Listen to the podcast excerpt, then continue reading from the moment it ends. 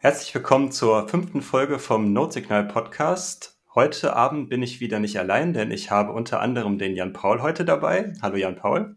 Hi, grüß dich. Und wir haben heute zum ersten Mal einen richtigen Gast dabei. Das ist der Lodi. Guten Abend, Lodi. Guten Abend, danke, dass ich hier sein darf. Hallo, hallo. Wie geht's dir? Und äh, ja, äh, vielleicht kannst du dich ja mal ganz kurz vorstellen für die Leute, die dich noch nicht kennen. Ja, sehr gern. Mir geht es natürlich äh, ziemlich gut, weil ich meine, wenn wir uns treffen zum über Bitcoin quatschen, äh, geht es einem eigentlich relativ gut in der Regel. Von dem her freue ich mich auf die Folge. Ähm, ja, wie du schon gesagt hast, äh, ich bin im ja, Bitcoin-Space bekannt in Anführungszeichen ähm, unter Lodi. Da findet ihr mich auf Twitter. Bin jetzt seit einigen Monaten auch ähm, ja, im, im Podcast-Game sozusagen drin und mache den Sound Money Bitcoin Podcast, den der ein oder andere vielleicht schon mal gehört hat. Und äh, ja, so sind wir in Kontakt gekommen und haben gesagt, wir tauschen uns mal aus. Mein Background ist ja so der Finanzbankerbereich, sage ich jetzt mal, wo auch ein Stück weit vielleicht mein Schwerpunkt äh, im Podcast drauf liegt, weil das halt so Themen sind, mit denen ich mich beschäftige oder wo ich mich auskenne, ja, Finanzen, Ökonomie und so weiter. Und äh, in die Richtung wollen wir heute ja auch gehen und das ist wahrscheinlich der Grund, warum ich heute hier sein darf. Sehr schön, sehr schön. Ja, und in dem ganzen äh, Bohai hier, dass wir jetzt einen neuen Gast dabei haben, wir glatt die Blotz Blockzeit vergessen. Jan Paul, kannst du mir die Blockzeit nochmal durchgeben? Na klar, das ist die 719322. Perfekt, sehr gut. Dann haben wir das auch erledigt. Gut, dann äh, ja, Jan Paul, was haben, worüber wollen wir denn heute mit dem Lodi drüber sprechen? Wir wollen uns heute mal das Thema Stablecoins vorknöpfen. Ähm, genau, ein äh, irgendwie äh, ja sehr, sehr, wie soll man sagen, äh, weit verbreitetes Thema, glaube ich, im Crypto-Space. Also ich glaube, es gibt äh, neben Bitcoin ähm, gibt es natürlich die Altcoins, aber auch die Stablecoins ähm, haben in den letzten Jahren an Bedeutung gewonnen und über das Thema wollen wir heute mit dem Lodi sprechen. Was sind denn eigentlich Stablecoins? Worüber reden wir da eigentlich?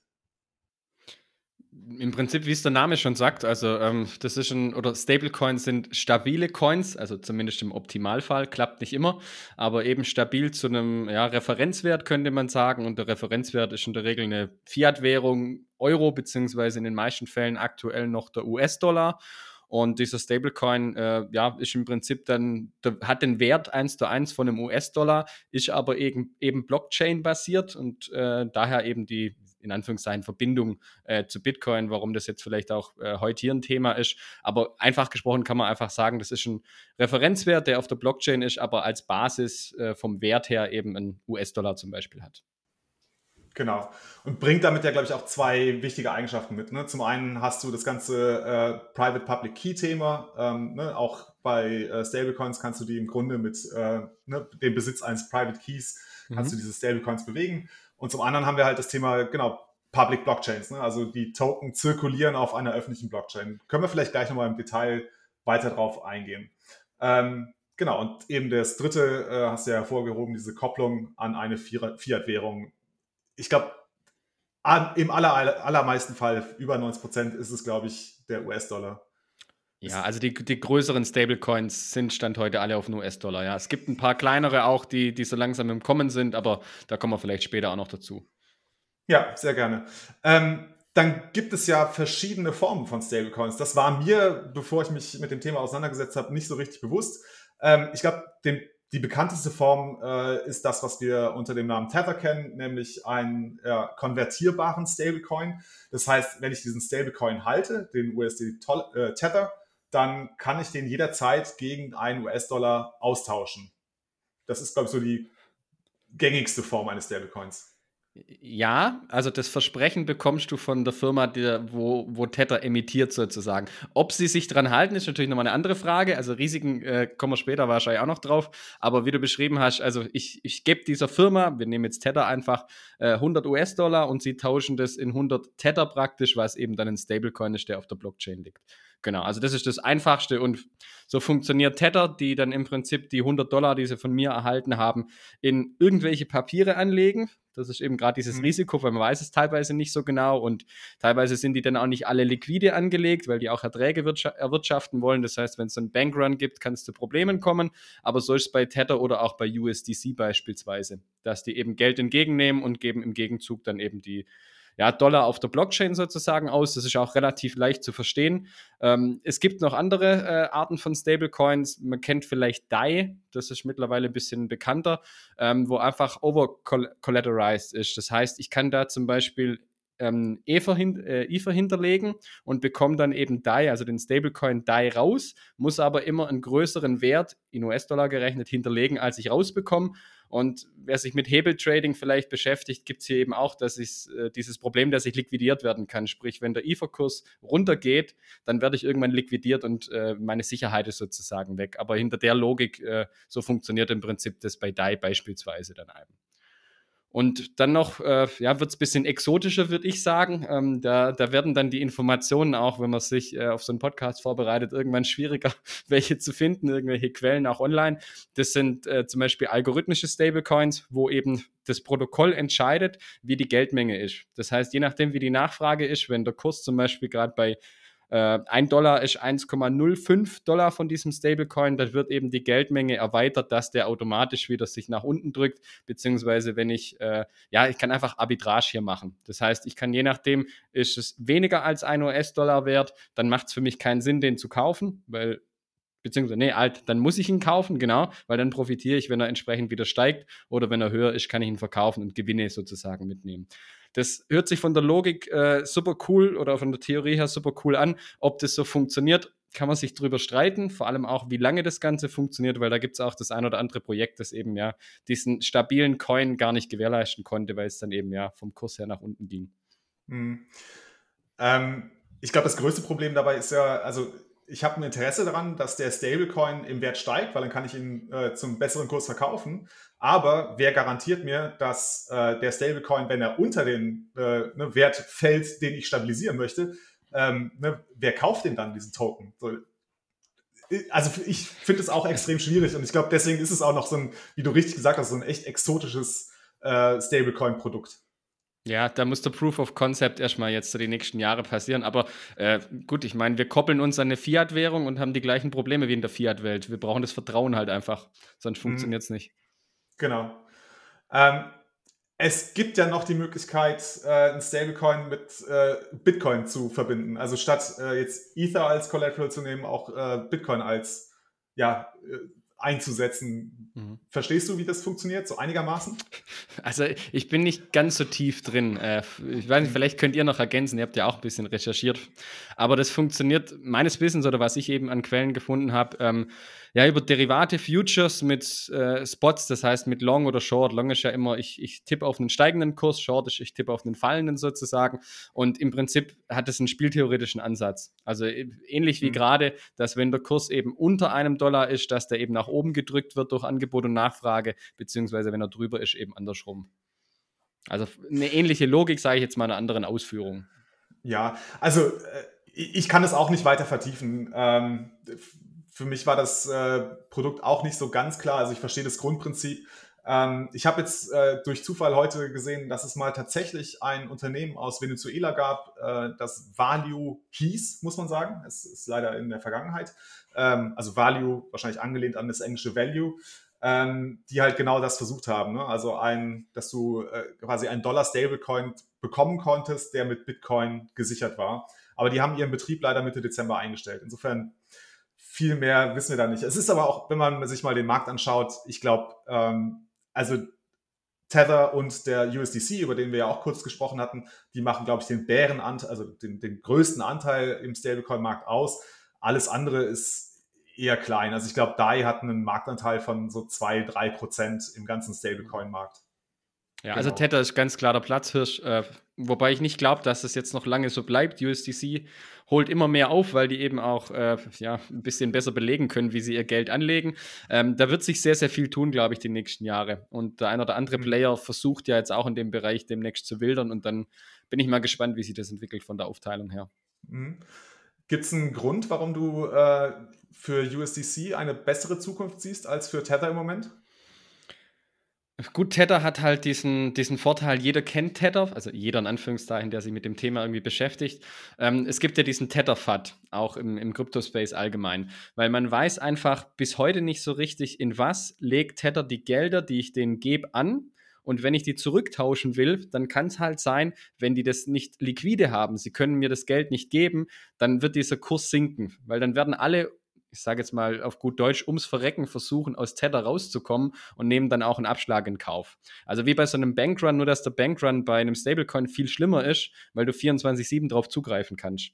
Und einfach, egal ob die Bank jetzt offen oder zu ist, versuchen kannst, rauszukommen aus diesem Stablecoin. Und Tether hat eben zum Beispiel gesagt, dass sie einen Teil ihrer Papiere in Commercial Papers haben. Und das ist die komplette Aussage. Also keiner weiß, was diese Commercial Papers sind, äh, was da für, für Unternehmen, Fonds, Länder, Staatsanleihen, keine Ahnung, keiner weiß es. Und das ist natürlich schon so, ja, da hat man so ein bisschen, ja, ein schlechtes Gefühl dabei und USDC wird eben auch auditiert und ähm, die sind da eben sehr, sehr transparent unterwegs. Die wollen sich eben, glaub, also vermute ich ganz stark eben von Tether abheben, um da eine saubere Sache zu haben, eine saubere Lösung. Und äh, ich glaube, Coinbase ist da auch äh, recht verwurzelt mit denen.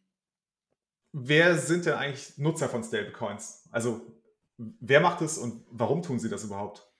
Ich glaube, es gibt viele Gründe, warum man das nutzt. Also früher hat man es wahrscheinlich genutzt, um einfach äh, ja, Bitcoin oder Ethereum zu kaufen, weil Stablecoins äh, oft ja so die, die On-Ramp waren, das Zwischending. Oder wenn ich aus Bitcoin raus bin, weil ich getradet habe oder was weiß ich, ähm, wollte ich ja nicht runter von der Blockchain in Anführungszeichen, sondern ich wollte in dem Ökosystem drin bleiben, habe es dann in Tether getauscht und bin von Tether wieder in Bitcoin. Das war früher, glaube ich, so der erste Use Case vielleicht.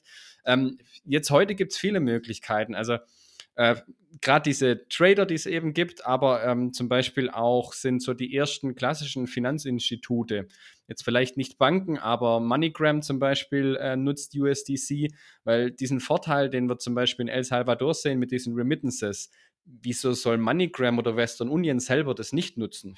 Warum sollen die die teure Banküberweisung ins Ausland machen, wenn sie es auch über einen Stablecoin machen können?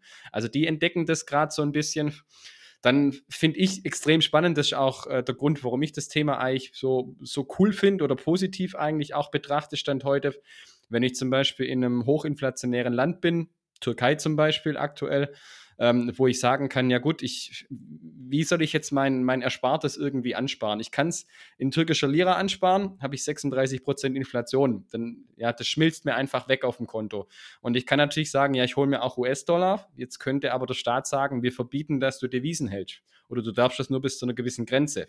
Und wenn ich natürlich in Stablecoin gehe, habe eine Self-Custody-Wallet, kann die mir praktisch keiner wegnehmen. Also dieses Verbotsthema ist natürlich hier mit dabei wenn wir jetzt noch krasser das Ganze nehmen, wenn ich irgendwie ja, von der Regierung kritisch beachtet wird, weil ich irgendwie in der Opposition bin oder ich sage jetzt mal in China auf der falschen Demo war, dann äh, kann ich eben auch zensiert werden und ähnliches. Also so Zensurresistenz ist vielleicht hier auch noch ein Thema. Und was, glaube ich, in den nächsten Jahren wirklich ein großes Thema werden könnte, dass äh, der ausländische oder internationale Zahlungsverkehr ganz stark auf Stablecoins geht. Also wie gerade schon gesagt, Western Union, MoneyGram, aber zum Beispiel auch Firmen in Deutschland, die ja jetzt halt nicht nur 20 Euro irgendwo hin überweisen wollen, sondern größere Beträge, was über Lightning halt Stand heute nicht möglich ist. Die könnten das On-Chain machen, aber dann haben sie eben das Volatilitätsrisiko, weil sie nicht wissen, wann hat der Empfänger die, den Betrag in Bitcoin und ist der Kurs bis dahin vielleicht 5% niedriger und das ist bei einer großen Summe natürlich einfach nicht umsetzbar. Und da sehe ich schon ein relativ großes Potenzial die nächsten Jahre für diese Stablecoins. Gibt es so eine ungefähre Größenordnung, ähm, wenn ich jetzt das, äh, das ja, Legacy-Finanzsystem verwende und im internationalen Zahlungsverkehr sagen wir, größere Summen von Deutschland zum Beispiel nach, zu einem Lieferanten nach China ähm, transferieren möchte? Sind das Prozente in, in, von der Gesamtsumme, die man dann überweist, die man als Gebühr zahlt? Kann man das beziffern? Das hängt komplett von der, von der Bank ab. Also da gibt es unterschiedliche, hm. unterschiedliche Sachen. Also es ist auf jeden Fall ein, ein zweistelliger Eurobetrag im Normalfall fix, plus noch irgendwie was Prozentuales oder so. Wobei, ganz ehrlich, wenn das ein großer Lieferant ist, der da eine Million jetzt bekommt, da fällt das Gebührenthema mhm. eigentlich kaum ins Gewicht, glaube ich, weil das prozentual auf die Summe natürlich mhm. zu vernachlässigen ist. Aber das Thema Geschwindigkeit ist hier vielleicht eher interessant, weil es einfach sehr, sehr viel schneller geht dann eben. Ah, okay. Ja. Ja, macht auf jeden Fall Sinn. Genau. Ähm, ich fand auch nochmal den Punkt äh, sehr interessant, ähm, dass halt Nutzer wie zum Beispiel heute in der Türkei lebend, die halt unter einem sehr schwachen türkischen Lira zu leiden haben, ähm, dass sie halt jetzt die Möglichkeit haben, über einen US-Dollar-Stablecoin quasi an der Rendite gegenüber dem türkischen Lira äh, teilzuhaben. Da können sie quasi sich absichern. Genau. Ähm, vielleicht ein weiteres Thema, das äh, ganz spannend werden könnte, ist, ähm, es gibt einen Chainalysis Report, das, äh, ich glaube, 2020 oder 2021, ich meine 2021, ähm, circa 50 Milliarden US-Dollar in Tether aus China abgeflossen sind. Das heißt also, dass die Chinesen sich zunutze gemacht haben, dass sie den Kapitalverkehrskontrollen, die China halt auferlegt hat, entgehen können. Ähm, das, glaube ich, ist auch einer der Use Cases, vielleicht nicht der wichtigste, äh, zurzeit vielleicht einer der äh, relevanteren, aber wenn es so kommt, wie du das siehst, ne, dass äh, eher das, ähm, ne, also Nutzer, die ihren, ihre volatile Währung, sich gegen ihre volatile Währung schützen wollen, äh, das nutzen und halt das Unternehmen das für sich nutzen, um halt den internationalen Zahlungsverkehr effizienter zu machen, schneller zu machen. Ja, sehr interessant. Ähm, PayPal will jetzt auch einen Coin rausbringen. Ist das richtig? So zumindest die Pressemitteilung, ne, nicht mal die Pressemitteilung, sondern irgendwie hat das einer geleakt, weil er irgendwo was gefunden hat und sie haben es dann, äh, ja, jetzt, jetzt, ich glaube, nicht kommentiert, aber sie haben auch nichts dagegen gesagt. Ähm, ist für mich nur logisch, dass äh, PayPal das auch austestet. Die sind ja eh, ich sage jetzt mal, äh, nicht unaffin für das Thema. Äh, in Deutschland hat sich da jetzt noch nichts getan, mhm. aber in Großbritannien, Amerika sind sie ja schon aktiv mit Kryptohandel und Verwahrung. Und äh, PayPal hat meiner Meinung nach da ein riesengroßes Potenzial, weil wenn ich bei uns in Deutschland nicht so in etwa, glaube jede dritte Zahlung in einem Online-Shop läuft über PayPal. Wenn ich jetzt da von meiner Hausbank mhm. meine Mastercard hinterlege, ja, dann muss PayPal einen Teil an Mastercard abdrücken. Und wenn ich ein PayPal Stablecoin habe, wo ich praktisch null Gebühren habe, PayPal auch null Gebühren hat, kann PayPal halt äh, ja, die Gebühr, die der Händler bezahlt, und die sind nicht wenig, da sprechen wir von so Richtung 2% im Normalfall, die kann PayPal dann halt in die eigene Tasche schieben. Und von dem her, glaube ich, haben die da ein sehr, sehr großes Interesse dran, das auszubreiten. Das glaube ich auch. Also solche Zahlungsdienstleister wie PayPal, ähm, es gibt ja in den USA dann noch andere, wie zum Beispiel Venmo oder Cash App. Ähm, ich glaube, die haben ein Rieseninteresse daran, ähm, sich genau eben diese äh, Gebühren, die sie einfach im traditionellen Bankensystem, ähm, auf die sie da treffen, dass sie die einfach reduzieren. Oder, oder nicht nur Zahlungsdienstleister, zum Beispiel Walmart hat, glaube ich, ähm, die meisten Blockchain-Patente weltweit. Und wenn ich jetzt nur Walmart nehme und die hätten einen eigenen Stablecoin, und würden halt den in eine eigene App reinpacken. Bei uns gibt es ja auch so Netto-App, Lidl-App oder so Zeugs. Wenn das Walmart machen würde mhm. mit der eigenen Größe und da irgendwelche Incentives reinpackt, Gutscheine oder sonst was, die könnten das locker finanzieren, weil allein die Gebühren, die die in Amerika, wo jeder mit Kreditkarte zahlt, allein die Gebühren, wo die dort sparen, ich glaube, da kannst du richtig Geld in die Hand nehmen, die Werbetrommel rühren und kannst dann wirklich auch eine große Verbreitung erzielen. Und hm. die Gebühren, die du dann über die Jahre sparst, ich glaube, das ist schon immens wenn du so eine gewisse Größe hast als Firma. Ja. ja. Zumal ja auch äh, jetzt Walmart so als, glaube ich, glaube, ist das Unternehmen, was den meisten Umsatz weltweit macht. Die machen ja irgendwie, eine, irgendwie 500 Milliarden Dollar Umsatz irgendwie im Jahr und äh, der, in den USA ist ja auch ganz groß dieses äh, mhm, Coupon. Genau. Das ist da ja auch ganz groß und wenn man das ja irgendwie damit koppeln könnte, dann äh, äh, kann das Unternehmen ja auch einen großen Incentive schaffen für die, für die Kunden, die da einkaufen gehen und in Walmart kriegt man in den USA ja eh alles. Also das ist ja so ein, mhm. Ja, so ein richtiger Supermarkt eigentlich, wie man sich halt vorstellt, wo du wirklich alles kriegst. Ja. Ähm, vielleicht können wir es mal so ein bisschen mit Zahlen hinterlegen. Äh, ich habe mal ein bisschen äh, mich umgeschaut gehabt. Ähm, das fand ich ganz spannend. Was wir beobachten können, ist, ähm, dass bei Bitcoin, das zwar ein Market Cap von ja, so 800 Milliarden US-Dollar äh, so um den Dreh hat, ähm, hat ein tägliches Handelsvolumen von knapp 30 Milliarden US-Dollar. Ist jetzt nicht schlecht. Aber wenn wir uns nur Tether anschauen, ähm, das hat zwar nur, nur ein Market Cap von 70 Milliarden US-Dollar, aber kommt auf zurzeit 2021 auf ein Handelsvolumen zwischen 50 und 100 Milliarden US-Dollar. Und das seit Jahren steigend. Ähm, ich glaube, daran sieht man schon, ähm, dass dieser Markt für Stablecoins äh, ein, ein, also noch ein riesen Wachstumspotenzial hat, aus den ganzen Dingen, die wir jetzt schon besprochen haben. Ähm, es wird auf jeden Fall spannend. Ich glaube auch, dass das Thema Stablecoins äh, ein extrem spannendes Thema wird. Vielleicht ähm, noch kurz eine Zahl auch von mir. Ähm, man, man, kann ja auch gucken, wenn man mhm. alle Stablecoins mal zusammenpackt und Market Cap anguckt, da haben wir so, ja, sag jetzt mal Anfang Corona-Zeit, Anfang 2020, waren wir bei nicht mal 3 Milliarden Dollar und heute sind wir bei deutlich über wow. 100 Milliarden Dollar. Und das in, in nicht mal zwei Jahren. Also diese Entwicklung ist echt krass. Ja, also ja, absolut beeindruckend. Genau, es zeigt so ein bisschen, dass äh, Stablecoins ähm, vielleicht das Zahlungsmittel sind in dem, im neuen Finanzsystem und Bitcoin vielleicht nur der Werkspeicher. Oder vorübergehend vielleicht. Nur ja, in Anführungszeichen.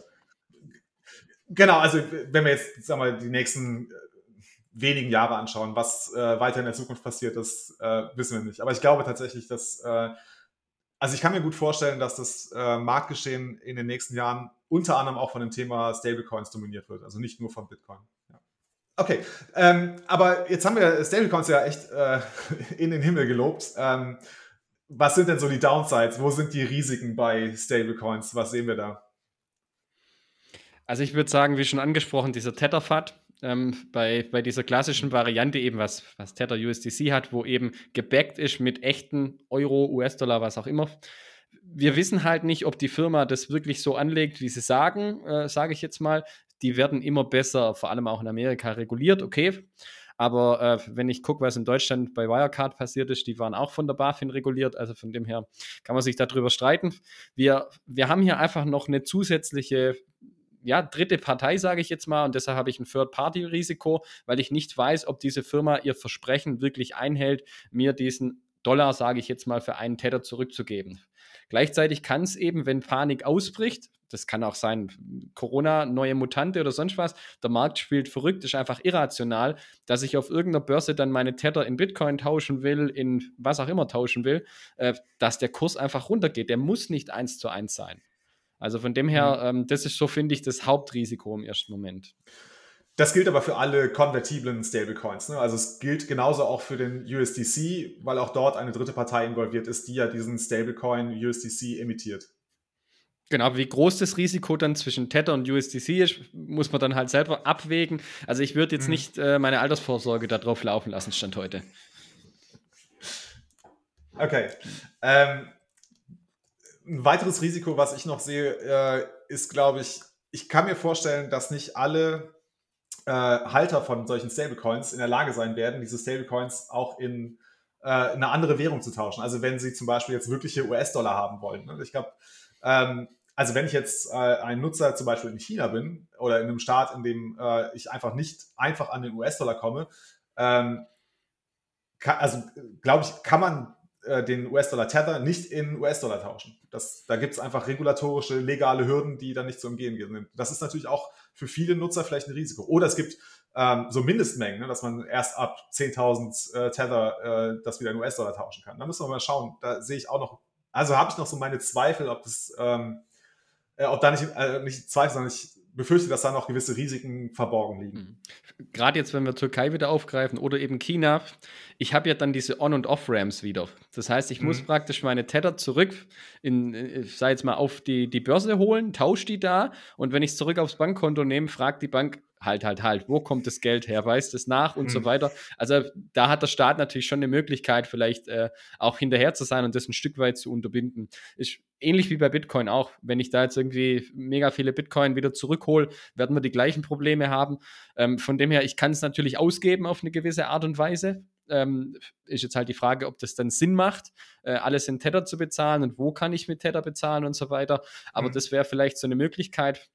Aber ja, es gibt schon gewisse Risiken an der Stelle. Ein weiteres Risiko oder Problem ist vielleicht auch noch, ähm, Tether ist ja kein, oder auch USDC ist ja keine eigene Blockchain. Das heißt, die brauchen ein Netzwerk und Tether zum Beispiel läuft ähm, auf Ethereum, also ist ein ERC20-Token.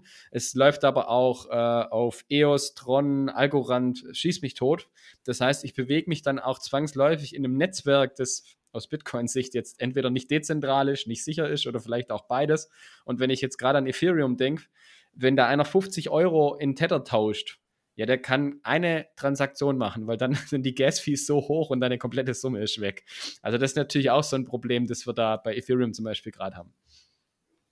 Und ich muss für die Gas-Fees natürlich Ether halten, weil ich den Ether bezahle. Das heißt, ich habe dann noch einen Shitcoin mit hinten dran.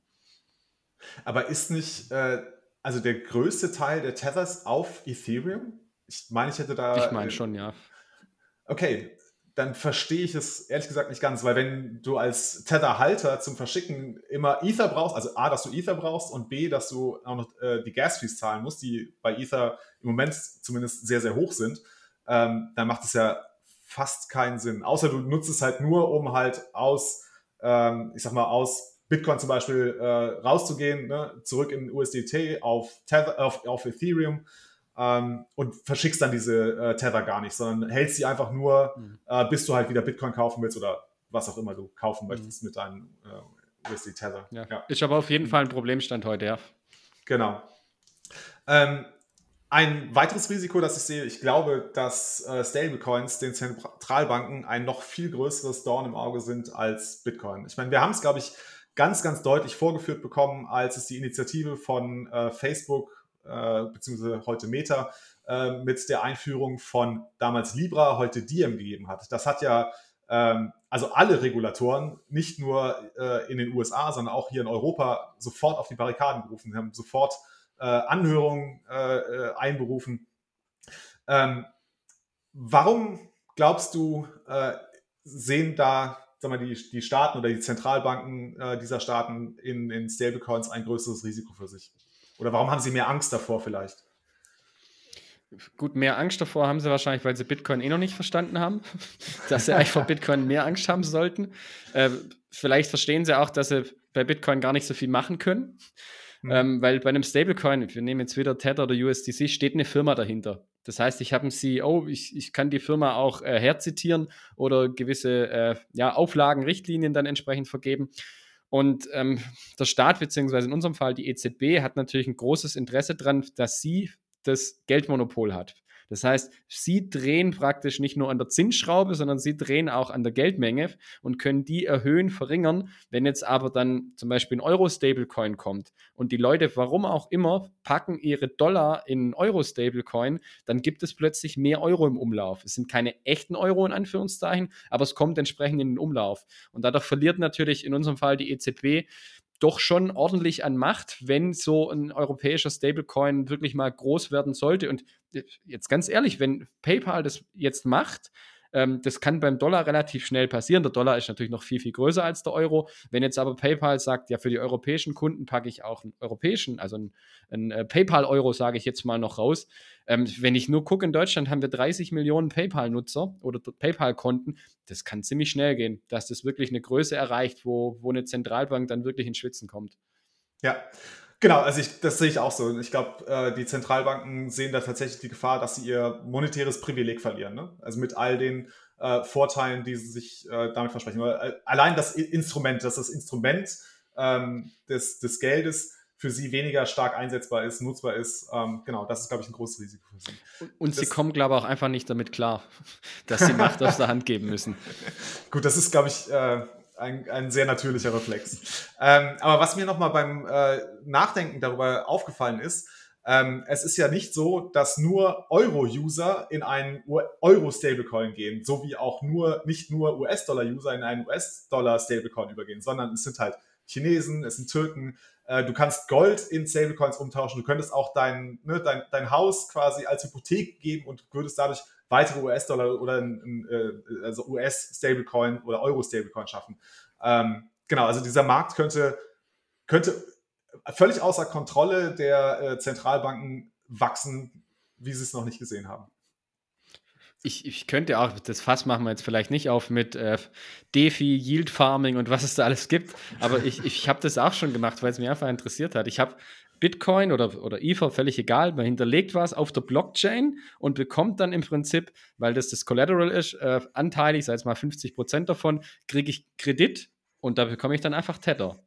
Und so mhm. zirkuliert dann halt die Menge, wird dann mehr. Jetzt kann man sagen, okay, das hat auch irgendjemand hinterlegt, aber bei, bei Tether ist es dann eben so, dass ich vielleicht auch irgendwann eine Sicherheit hinterlegen kann. Vielleicht kann ich da dann, wenn Aktien auf der Blockchain liegen, dann auch meine Tesla-Aktie hinterlegen, bekomme dann Tether dafür und äh, muss die dann nicht verkaufen, weil die müsste ich versteuern mit Gewinnen oder sowas. Also da gibt es schon viel Fantasie, da wird extrem viel passieren, auch Zeugs, das können wir uns heute noch nicht vorstellen.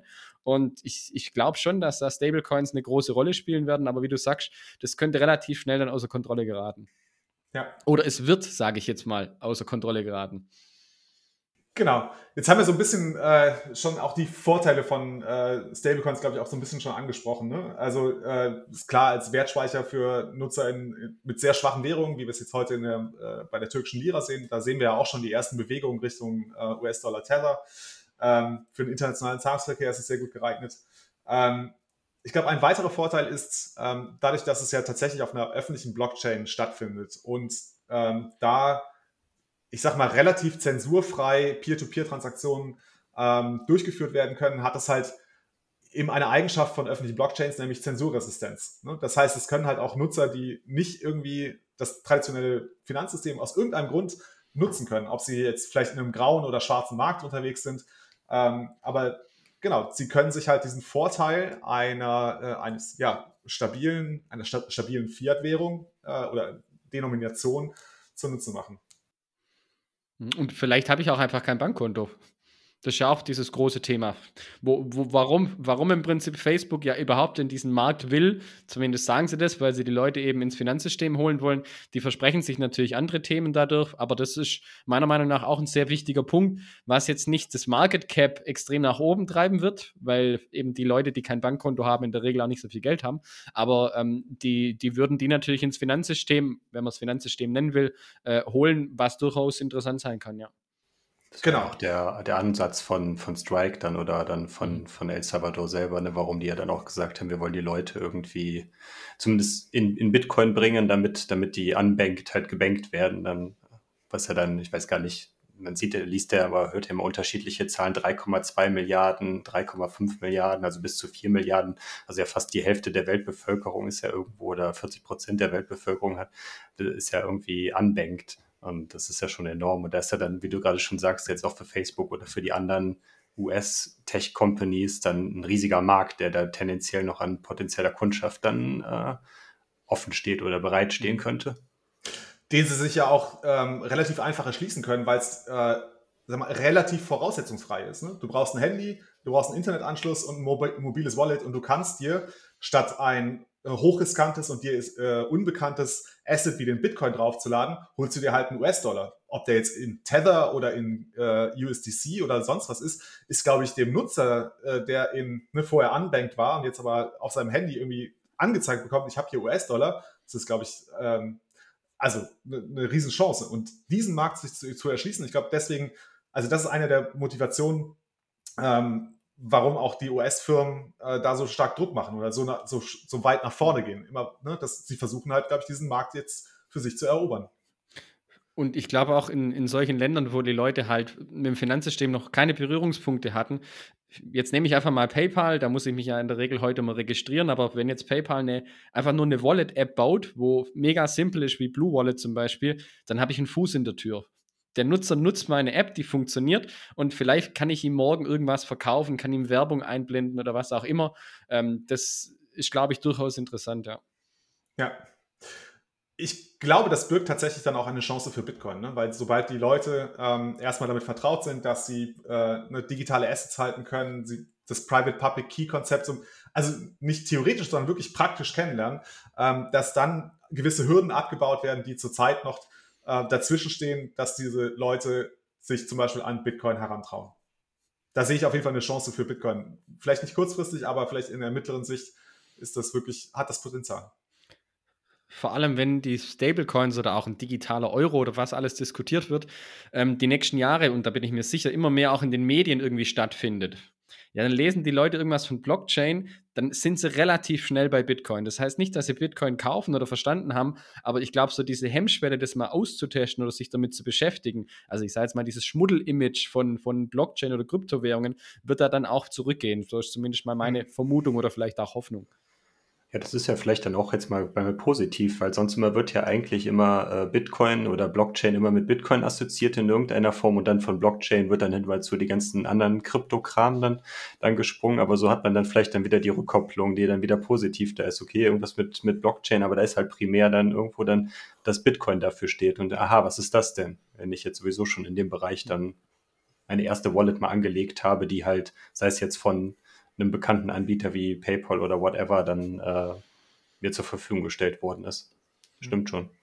Und was ich jetzt ganz aktuell gelesen habe, äh, ich weiß gar nicht mehr, wer es war, äh, aber irgendjemand will einen Stablecoin auf Lightning bringen. Und dann wird es richtig interessant. Ähm, war das nicht äh, hier die Firma von John Cavallo? Äh, symptom.to. Ich würde sagen, wir schlagen das nochmal nach und packen es dann in die Show Notes. Ich habe es auch irgendwo aufgenommen, äh, genau, dass es diese Idee gibt, tatsächlich äh, ein Stablecoin auf Lightning. Wie es auch immer das geht. Es kombiniert aber halt so die, die, die beiden Vorteile der, der heutigen Welten, ich jetzt mal, weil, also vielen ist Bitcoin einfach aufgrund der Volatilität, sage ich jetzt mal, im Zahlungsverkehr ein Dorn im Auge. Und so kann ich das halt irgendwie kombinieren, ja. Mhm. Genau, also äh, es gibt ja auch äh, Tether mittlerweile auf äh, Liquid, also auf dieser Sidechain von Blockstream. Ähm, und da kann man ja, glaube ich, dann auch relativ einfach von diesem Liquid Tether dann auf Liquid BTC wechseln. Ne? Also da sind tatsächlich noch ein paar Möglichkeiten gegeben. Es wird auf jeden Fall spannend. Gibt es noch ein Thema, das wir hier zum Thema Stablecoins vergessen haben? Irgendwas, was dir noch auf dem Herzen liegt, Lotti? Bin gerade so am Notizen durchschauen. Ähm, mhm. Vielleicht ein Problem, was, was vielen heute nicht so klar ist, wenn man sagt, ja gut, Bitcoin kann ich ja auch im internationalen Zahlungsverkehr nutzen. Ich habe vorher schon kurz angesprochen, dass wenn ich jetzt sage mal drei oder sechs Confirmations abwarten muss und eine Stunde warte und dann die Bitcoin wieder als Empfänger in Dollar, Euro, weiß was ich was tausche, habe ich eben das Kursrisiko, was bei hohen Beträgen natürlich ein Problem ist. Ähm, das ist ja auch eine Nische, wo es den ein oder anderen Anbieter mittlerweile gibt, der sagt, okay, äh, wie Western Union oder TransferWise oder sowas, ihr gebt mir den Betrag, ich schicke den ins Ausland und der Empfänger kriegt die Währung, die er will.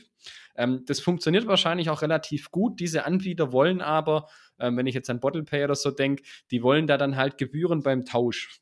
Und das Hauptproblem, das wir heute haben, warum wir Bitcoin da nicht nutzen können, ist, dass Sender und Empfänger müssen Bitcoin als Recheneinheit haben. Wenn einer von beiden das nicht hat, dann macht es keinen Sinn.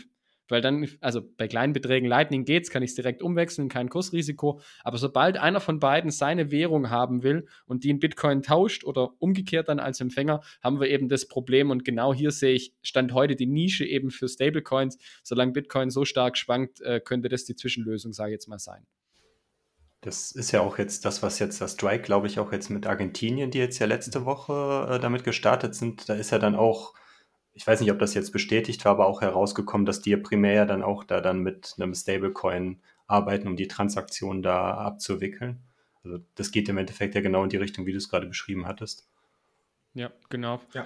Und ich, ich glaube wirklich, das kann sehr, sehr schnell gehen, dass wir da in zwei, drei Jahren plötzlich äh, Stablecoins in WhatsApp drin haben, in PayPal drin haben, äh, bei Amazon haben, dann wird äh, äh, sage jetzt mal, Mastercard Visa auch irgendwie in dem Bereich unterwegs sein. Und äh, wenn dann die Hardware-Hersteller, und das ist immer so das Thema, auf das ich eigentlich warte, wenn Apple irgendwann sagt, wir bauen jetzt wirklich eine Wallet in unsere vorhandene, in Anführungszeichen, Wallet und du kannst über Apple Pay nutzen. Und jeder, der sein Gerät zum ersten Mal aus, aus, dem, sei es aus dem Karton rausholt und installiert und gefragt wird, hey, willst du gleich die Bitcoin-Wallet anlegen? Oder Stablecoin-Wallet, was auch immer, dann wird es, glaube ich, richtig interessant. Und Samsung ist in dem Bereich schon unterwegs und hat erste Geräte mit so einer Wallet schon mal ausgeliefert. Und ich glaube, wenn die Hardware-Hersteller in die Richtung gehen, dann, dann wird es richtig interessant werden. Ja, super. Ähm, ich glaube auch, dass da äh, mit den Stablecoins da. Also ich glaube, wir können die Zukunft noch nicht genau voraussehen, aber das ist, glaube ich, das, was äh, in diesem Stablecoin-Markt echt extrem spannend ist. Da passiert gerade so viel. Ähm, also ich bin echt gespannt äh, auf die weitere Entwicklung auch kurzfristig, was dann jetzt in den nächsten Jahren alles kommt und passiert. Ähm, lass uns doch nochmal kurz versuchen, das Thema zu schwenken auf einen anderen. Ich äh, hätte fast gesagt, es ist, kein, es ist aber kein Stablecoin. Ne? Was ist der Unterschied zwischen einer CBDC und einem Stablecoin? CBDC ist kein Stablecoin, oder? Ich, ich kenne jetzt die, die richtige Definition nicht, aber ich würde eine CBDC, also eine Zentralbankwährung, die eine Zentralbank emittiert, würde ich nicht als Stablecoin sehen, weil die hat ja schon, die hat keinen Referenzwert. Also ein Euro ist ein Euro, egal ob es ein äh, Zentralbank digitaler äh, Euro auf der Blockchain ist oder äh, mein, mein Bargeld. Also von dem her würde ich es nicht als Stablecoin bezeichnen. Und wie gerade schon gesagt, eine CBDC, äh, also eine ja, eine digitale Zentralbankwährung äh, wäre die deutsche Übersetzung, wird eben dann in unserem Fall von der EZB ausgegeben, also nicht von irgendeiner Intermediär wie eine Bank oder eben Tether oder wer auch immer, irgendeine Firma, die dazwischen steht. Und dementsprechend ist es im Prinzip digitales Bargeld. Das heißt, äh, die Zentralbank steht direkt dahinter, so könnte man es vielleicht sagen. Das ist ja, glaube ich, das nächste große Thema, das äh, im Raum schwebt. Ne? Also ähm, wir wissen, dass es in China bereits erste Pilotversuche gibt oder gegeben hat und dass sie bereits dabei sind, das weiter auszurollen. Die EZB hat ja auch schon großes Interesse an dem Thema gezeigt und äh, jetzt ja angesagt, dass sie, glaube ich, sogar schon 2024 oder 2025 mhm. ähm, die CBDC, die digitale Zentralbankwährung, ausrollen wollen. Wobei ich glaube, da können wir davon ausgehen, dass es dann nicht ein globaler Rollout ist, sondern wahrscheinlich eher so Pilotkonzepte, äh, Studien sind, die da, die da kommen werden. Ähm, warum brauchen wir CBDCs? Fällt mir schwer, dir deine Antwort darauf zu geben. Also warum? Okay, dann andersrum. vielleicht, vielleicht, es, vielleicht war das zu offen. Ähm, warum wollen äh, die Zentralbanken wie die Europäische Zentralbank äh, eine CBDC herausbringen? Gibt es wahrscheinlich viele Gründe. Ähm, ein Grund wäre jetzt natürlich als, als Gegengewicht zu den Stablecoins, weil, wie schon gesagt, äh, entgleitet ihnen so ein Stück weit vielleicht die Macht. Äh, wir brauchen irgendwas in dieser Form. Also das, das heutige Bankensystem, die EZB entwickelt das zwar auch weiter, jetzt gibt es Echtzeitüberweisungen, die aber erst äh, später, ich jetzt mal, gesettelt werden. Es gibt jetzt dieses Tipps, das fast keiner nutzt bisher bei den Banken. das sind aber so Entwicklungen, aber die gehen meiner Meinung nach zu langsam und auf dieses alte Bankensystem, Überweisungssystem, sage ich jetzt mal, noch das Neue drauf zu packen, stelle ich mir schwierig vor. Ähm, Im Prinzip haben wir natürlich dann auch, je nachdem, welche Ausgestaltung wir haben. Also wir wissen überhaupt nicht, wie die EZB das plant. Wissen sie, glaube ich, selber noch nicht. Also das ist ja jetzt gerade erst rausgekommen, dass sie sich wirklich intensiv jetzt damit beschäftigen und was machen wollen. Ähm, die EZB hat natürlich die Vorteile, sie hält die Leute in ihrer eigenen Währung. Das ist vielleicht ein Punkt. Ähm, sie hat die technischen Vorteile, jetzt kommen wir dann wieder Richtung Smart Contracts oder was auch immer. Ähm, sie hat vor allem aber auch die Kontrolle. Ähm, es gibt verschiedene Formen oder Möglichkeiten von CBDCs. Es gibt die Wholesale CBDC, die halte ich für sehr wahrscheinlich, dass die kommen wird und dass die auch Sinn macht. Ähm, damit haben wir Privatleute gar nichts zu tun. Das heißt, es gibt ja zwischen Zentralbank und den äh, Geschäftsbanken, Sparkassen, Volksbanken und so weiter, äh, die haben ja im Prinzip einen eigenen Zahlungsverkehr wo kein Privatkunde mit drin ist, wo über Zentralbankgeld gesettelt wird. Das heißt, es ist wirklich dann auch eine, wie, wie, Bargeld, halt in digitaler Form. Wenn ich jetzt aber Geld bei meiner Hausbank habe, ist das kein Zentralbankgeld, sondern das ist ein Versprechen meiner Hausbank, dass sie mir das Geld auszahlen. Das ist das sogenannte Chiralgeld. Da kommen wir auch zu dieser Chiralgeldschöpfung, das die Geschäftsbanken betreiben. Also im Interbankenmarkt stelle ich mir das sehr, sehr wahrscheinlich vor, weil das da einfach effizienter und schneller dann geht. Wenn wir jetzt aber von Privatkunden sprechen, da kommen wir dann in die Retail CBDC, wo wir Privatkunden praktisch dann auch einen ja, digitalen Euro halten könnten. Gibt es auch wieder verschiedene Ausgestaltungsformen. Das heißt, die, der Klassiker wäre, wir haben alle eine Wallet bei der EZB halte ich für völlig, völlig illusorisch, weil die EZB müsste dann im Prinzip jeden von uns legitimieren. Das heißt, ich müsste KYC bei der EZB machen. Die EZB müsste selber äh, Anti-Geldwäsche, Anti-Terrorismus-Finanzierung und so machen. Sie müssten eine App programmieren.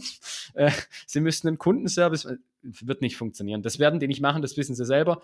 Gleichzeitig wissen sie auch, dass sie die, den Finanzmarkt, die Banken ja nicht ausboten können, weil wenn sie das tun, klappt ihr ganzes System zusammen. Also das wollen die ja auch nicht. Von dem her kann ich mir höchstens vorstellen, dass wir praktisch äh, als Kunden von der Bank ähm, neben dem normalen Girokonto dann eben noch eine Wallet haben, wo eben das digitale Bargeld, digitale Zentralbankgeld, wie man es nennen will, dann äh, drauf sein wird. Ganz interessant finde ich, da gab es, ich glaube, Mitte letzten Jahres war das äh, ein, ein White Paper von der deutschen Kreditwirtschaft. Die deutsche Kreditwirtschaft ist im Prinzip ja, der, der Sparkassenverband, der Verband der Genossenschaftsbanken und auch der Privatbanken, die sich zusammengesetzt haben und gesagt haben, okay, wir fassen jetzt mal zusammen, wie sollte so eine Ausgestaltung von dem digitalen Euro aussehen und haben das praktisch der EZB zur Verfügung gestellt. Und in diesem White Paper steht zum Beispiel auch drin, dass man eigentlich eine Begrenzung haben möchte für dieses Zentralbankgeld. Und dort und auch an anderen Stellen liest man immer wieder 3000 Euro. Das heißt, ich als Privatperson, wenn es denn so kommt, könnte 3000 Euro in diesem digitalen Zentralbankgeld halten. Und jetzt wird es wieder interessant. Jetzt könnte die EZB natürlich je nach wirtschaftlicher Lage sagen, okay, wir können an der Geldmenge drehen, wir können an der Zinsschraube drehen, wir können jetzt aber einfach sagen, wir senken die Summe auf 1000 Euro.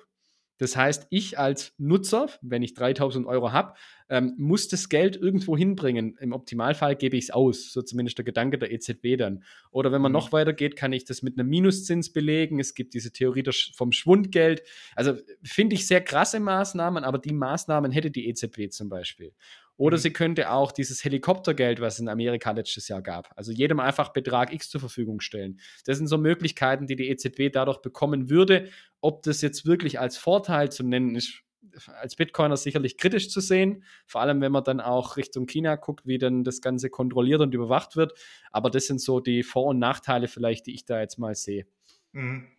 Ähm, Finde ich super. Also, was du gerade gesagt hast. Ähm, was mir noch gerade durch den Kopf geschossen ist, man könnte sich ja auch vorstellen, dass äh, die Zentralbank dich belohnt, wenn du eine gewisse Summe an äh, digitaler Zentralbankwährung ausgibst. Das heißt, du hast 3000 äh, Euro hast du drauf. Ähm, Cashback 1000, bei EZB. Genau, sehr gut. Cashback bei EZB. Also ne, du gibst 1000 Euro aus und kriegst dafür dann halt im nächsten Monat äh, 10 Euro oder 20 Euro, was auch immer. Ähm, da gibt es sicherlich äh, viele Stellschrauben, die sich auf einmal der, äh, den Zentralbanken bieten, wenn sie diese CBDCs einführen.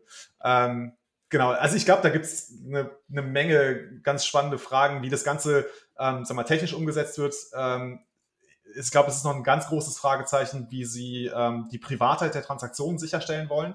Ähm, Im Grunde sind ja die zentralen Digitalbankwährungen gedacht als ein möglicher Ersatz für das Bargeld. Und einer der Vorteile des Bargelds ist natürlich, dass ich ähm, ne, also peer-to-peer anonym Transaktionen durchführen kann.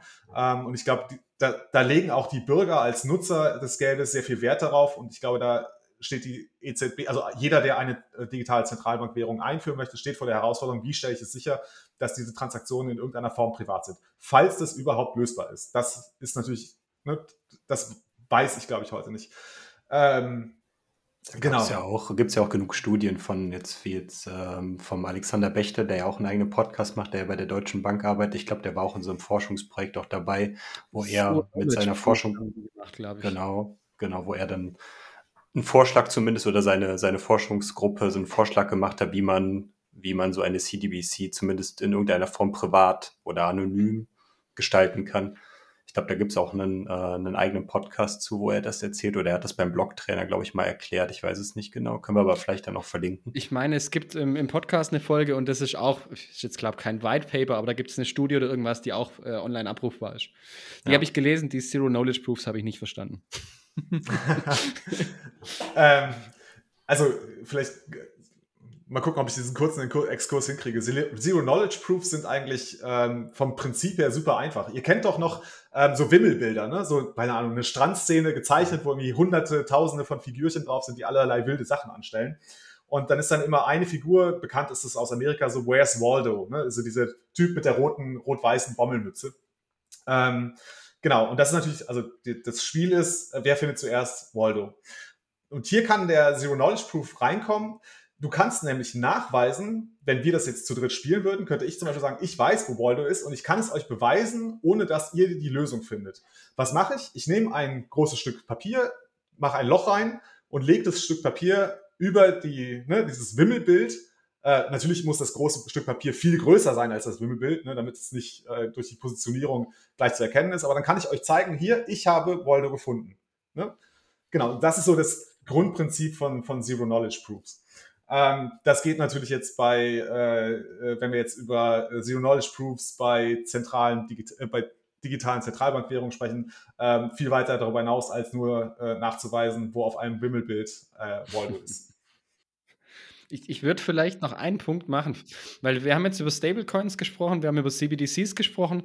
Was ich persönlich eigentlich jetzt interessanter finde wie CBDCs, weil da sehe ich irgendwie eher die Zukunft drin so eine andere Art von Stablecoins. Ähm, ich habe ja schon gesagt, die EZB hat eigentlich kein Interesse daran, die Banken irgendwie auszuboten, weil dann, dann klappt unsere Wirtschaft zusammen, weil die Banken sorgen durch die Giralgeldschöpfung dafür, dass immer mehr Geld in Umlauf kommt und es, äh, die Party sozusagen am Laufen bleibt. Und deshalb haben die Banken natürlich auch ein Interesse, weiterhin Kredite auszugeben. Und wenn wir alle EZB-Geld äh, halten, das die nicht vermehren können durch eine Giralgeldschöpfung, dann funktioniert das natürlich auch nicht mehr. Deshalb auch die Begrenzung dieser Menge. Und was ich glaube, auch das stand in diesem White Paper, von dem ich vorher gesprochen habe, dass äh, die deutschen Banken oder die Banken allgemein äh, versuchen werden, und da sind sie meines Wissens auch schon dran, das heutige Giralgeld, also das Geld, was ich auf dem Girokonto habe oder, keine Ahnung, vielleicht hat noch jemand ein Sparbuch, dieses Geld, das Giralgeld zu tokenisieren Und das, glaube ich, wird auch nochmal spannend werden und das wird sicherlich kommen. Weil dann haben die Banken nämlich selber auch die Möglichkeit, ähm, eine eigene Infrastruktur im Zahlungsverkehr aufzubauen, sind weiterhin mit dem Fuß in der Tür, haben den Kunde bei sich und dann, sage ich jetzt mal, gibt es einen Sparkassentoken, es gibt einen von der Volksbank, einen von der Deutschen Bank und die sind untereinander dann fungibel. Deshalb setzt sich da die deutsche Kreditwirtschaft dann eben auch zusammen hin. Das heißt, da gibt es dann keinen Kurs zwischen Deutscher Bank und Sparkasse, sondern die sind alle eins zu eins und jeder kann den dann ständig bei einer Überweisung umhertauschen. Das, glaube ich, ist auch ein sehr interessantes Konzept und das wird glaube ich, sehr wahrscheinlich kommen, noch vor, bevor die CBDCs kommen, weil die Privatwirtschaft da einfach schneller und innovativer ist. Das ist eigentlich spannend, ne? weil obwohl ja äh, jetzt die Zentralbank eigentlich auch, wie wir es am Anfang schon gesagt haben, eigentlich kein Interesse daran hat, dass sie ihr Währungsmonopol aus der Hand gibt, aber trotzdem werden ja auf diese Art und Weise dann trotzdem äh, Wettbewerb unter den Währungen oder unter Währungen geschaffen, so wie es hier, wie sich ja auch, weiß nicht, vor 100 Jahren oder wie lange es her ist, der Friedrich August von Hayek ja gewünscht hat. Und da ist, da ist ja im Endeffekt dann durch die Kreditwirtschaft, wie du gerade beschrieben hast, ein weiterer Spieler, der da auf den Plan tritt, neben dem Zentralbankgeld, neben dem Euro, neben dem äh, Bitcoin, neben den Stablecoins und alles, was jetzt ja, alle, die jetzt ja im Endeffekt um Nutzer buhlen. Und das wird sicherlich jetzt, weiß ich, spannende 10, 20 Jahre sein, in welche Richtung sich das jetzt komplett entwickelt. Und ja, das Spielfeld ist offen und wir werden sehen, wo es, wo es hinläuft. Stimmt, das ist eigentlich spannend. Ne? Da hat sich jetzt äh, seit der Einführung oder Erfindung äh, von Bitcoin echt einiges getan. Ne? Also zum einen natürlich äh, äh, Bitcoin als also Asset seiner ganz eigenen Gattung. Ähm, Stablecoins sind aufgekommen, sind ja auch schon relativ alt. Ne? Stablecoins gibt es ja jetzt, glaube ich, auch schon seit 2013. Also sind, haben schon auch schon äh, ein paar Jahre auf dem Buckel. Äh, jetzt kommen die äh, CBDCs. Ähm, in China sehen wir sie bereits. Ähm, in weiteren äh, Ländern oder Zentralbanken ist, ist es ein spannendes Thema. Und jetzt eben äh, das Thema, das Lottie jetzt gerade aufgebracht hat. Ähm, wenn ich es richtig verstanden habe, Tokenisierung der der, des Euros, den der Sparer sowieso auf der Bank hat. Genau, Giralgeld-Token, so haben sie es mal Giralgeld-Token, ja. Ja, super. Sehr schön. Gibt es noch etwas, was du uns unbedingt mitgeben möchtest, Lodi? Unbedingt jetzt nicht wirklich. Ähm, wir haben jetzt viel über Stablecoins, Banken, Finanzdienstleister und so gequatscht. Ähm, ich, du hast vorher kurz schon angesprochen, äh, das wird Bitcoin äh, keinen Abbruch tun. Also ich, man liest ab und zu so, so FAT-Artikel. Ich glaube, eure Zuhörer wissen das, aber äh, das muss man schon irgendwie richtig einordnen. Also ich gebe auch Mitarbeiterschulungen ähm, bei, bei uns in der Bank und denen muss man dann schon sagen, ja, wenn der digitale Euro kommt, das spielt für Bitcoin überhaupt keine Rolle. Also es ist keine Konkurrenz, weil es ist nach wie vor eine Währung, die inflationiert werden kann, wo wir eine zentrale Instanz haben. Das muss man einfach ganz, ganz klar vielleicht abgrenzen an der Stelle. Und wir haben jetzt wirklich viel Positives äh, über Stablecoins oder über solche Sachen gesagt. Ich glaube auch, es hat einen Use Case in den nächsten Jahren. Wie es in zehn Jahren aussieht, keine Ahnung, ich weiß nicht, wo Bitcoin da steht, aber äh, man muss es einfach abgrenzen. Das ist keine Konkurrenz für Bitcoin. Ich sehe es eher so, dass die Leute, in, wie wir vorher schon gesagt haben, in Berührung kommen mit dieser Materie. Ob sie jetzt ihren eigenen Private Key halten, glaube ich bei den meisten nein und das macht bei den meisten wahrscheinlich auch keinen Sinn. Aber sie kommen mit der Technologie in Berührung und wenn ich meine Banking-App aufmache, wer weiß, was da im Hintergrund passiert. Keiner weiß, wie die Überweisung funktioniert, keiner weiß den Unterschied zwischen Giralgeld und Zentralbankgeld und von dem her ähm, wird da Bitcoin irgendwie seinen Weg reinfinden, bin ich mir ziemlich sicher und von dem her äh, sehe ich das ganze Thema auch in Bezug auf Bitcoin sehr positiv. Ja, Alles ist gut für Bitcoin, ne? Genau. Wollte ich auch gerade sagen. Ist diese News gut für Bitcoin? Ja. Die Antwort ist immer ja. Die Antwort ist immer ja. Ja, super, Lottie. Das war auch eine, eine super Zusammenfassung äh, dieser Sendung. Ähm, ja, ey, vielen Dank, dass du dabei warst. Hat mega Spaß gemacht. Ich hatte auch super Spaß an der Vorbereitung dieser, äh, dieser, äh, dieses Talks. Ähm, ich glaube, wir sehen uns bald wieder. Ne? Ich glaube, wir werden dich auch nochmal besuchen. So ist der Plan, ja. Sehr gut. Dann reden wir aber nicht über äh, Stablecoins und CBDCs, sondern mal in, über ein etwas anderes Thema, vielleicht etwas äh, Bitcoin-näheres Thema. Ähm, genau. Möchtest du noch was zu deinem Podcast sagen? Jetzt hast du die Möglichkeit. ja, also wer sich für Stablecoins interessiert, das ist jetzt nicht jede, jede Folge bei mir Bestandteil, aber wie vorher vielleicht schon kurz angekündigt, äh, ich mache den Sound Money Bitcoin Podcast, ähm, habe da eigentlich auch regelmäßig Gäste, wie vielleicht euch demnächst ja dann auch. Äh, und ja, versuche auch so ein bisschen die Vielfalt von Bitcoin aufzuzeigen. Bin jetzt nicht aus der technischen Schiene, wie ich vorher schon vielleicht kurz äh, gezeigt habe, bin eben aus der Bankerschiene, das heißt, ich beschäftige mich viel mit äh, sage jetzt mal Geldtheorie oder habe neulich eben eine Folge gerade zum Inflationsthema in der Türkei gemacht. Äh, österreichische Schule ist gerade so ein Thema, wo ich relativ viel mache. Ähm, alles, was irgendwie mit Finanzen, Geld äh, rund um Bitcoin, sage ich jetzt mal, zu tun hat. Das ist so, so mein Themenschwerpunkt. Wer sich dafür interessiert, soll gerne mal vorbeischauen. Ähm, ihr packt es ja, glaube ich, auch in die Show Notes und von dem her äh, hat, glaube ich, jeder Podcast oder jeder Blogger so im Bitcoin-Space seine Nische und das wäre so meine. Ja, auf jeden Fall. Ich denke, die kleinen Podcasts jetzt, die alle, die vom großen 21 irgendwie abgeleitet oder davon inspiriert worden sind, müssen halt irgendwie schauen, ähm, dass man halt, dass wir gucken, wo, wo wir uns positionieren, äh, um halt ein paar Hörer zu bekommen und zu finden. Und ja, hört auf jeden Fall beim, beim Lodi mal rein. Ja, also auch von mir die äh, absolute Hörempfehlung. Das ist wirklich qualitativ hochwertiger Content, den du da vorbereitest. Ähm, also ich habe jetzt mehrere Folgen gehört, weil es einfach echt super vorbereitet ist. Du hast spannende Gäste, super Themen. Ähm, genau. Die Schlagzahl ist auch, die Schlagzahl ist auch extrem oh, hoch. Ja. Ne? Also das ist schon irgendwie so gefühlt die alle, alle zwei, drei Tage hoch schon wieder eine neue Folge. Wow. Du musst ja den, den Zuschauern was liefern. liefern. Ja. Sehr gut. Gut, dann ähm, vielen Dank nochmal, Lottie. Ähm, ich würde sagen, wir verabschieden uns äh, mit unserem Motto Focus on the signal, signal not on the noise. Ähm, wenn ihr auch mal Gast bei uns sein wollt, meldet euch gerne bei uns, folgt uns, bewertet uns auf den gängigen Plattformen und habt noch einen schönen Abend. Ciao, ciao. Vielen Dank. Tschüss. Ciao.